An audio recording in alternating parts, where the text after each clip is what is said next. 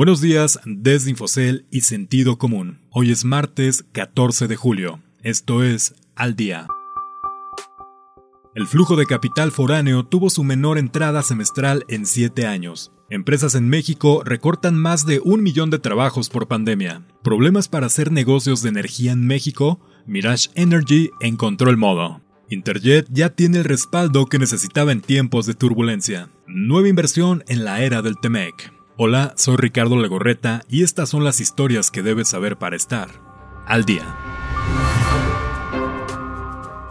El flujo de capital extranjero a la renta variable local tuvo su peor balance semestral en siete años, debido a los estragos económicos provocados por la pandemia de COVID-19 y el nulo apoyo fiscal por parte del gobierno de México. De enero a junio, el flujo total foráneo de las bolsas fue de 296.8 millones de dólares, el menor desde el primer semestre de 2013, cuando hubo una salida de tales flujos por 6.399.9 millones de dólares, de acuerdo con datos del Banco de México. De esta manera, el saldo de capital extranjero a la renta variable local totalizó 104.937.2 millones de dólares, cifra 28% inferior al saldo registrado en el mismo periodo de 2019, que fue de 145.776.5 millones de dólares. Impacto de COVID-19, el empleo. Las empresas del sector privado destruyeron poco más de un millón de empleos en cuatro meses, debido a la pandemia de COVID-19 y a las medidas de confinamiento que se aplicaron en el país, de acuerdo con datos del Instituto Mexicano del Seguro Social.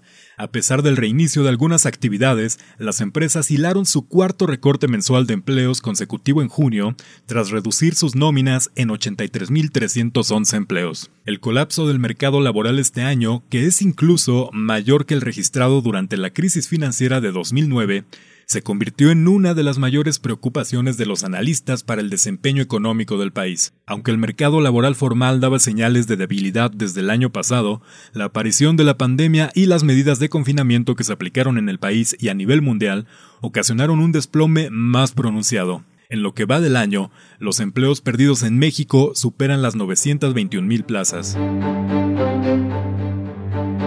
Ganar, ganar. Hace 26 años, pocos tomaban en serio los planes del experto petrolero Michael Ward de establecer una terminal subterránea de almacenamiento de gas natural en México. La paciencia de Ward rindió frutos y ahora, a través de su compañía Mirage Energy, tiene en la mira grandes proyectos de infraestructura energética para el país, incluida la mayor terminal de almacenamiento subterráneo de Norteamérica. Llama la atención la osada apuesta de Mirage en medio de las fricciones que ha tenido el gobierno del presidente Andrés Manuel López Obrador con algunos sectores de la industria de la energía y electricidad. Entran nuevos inversionistas.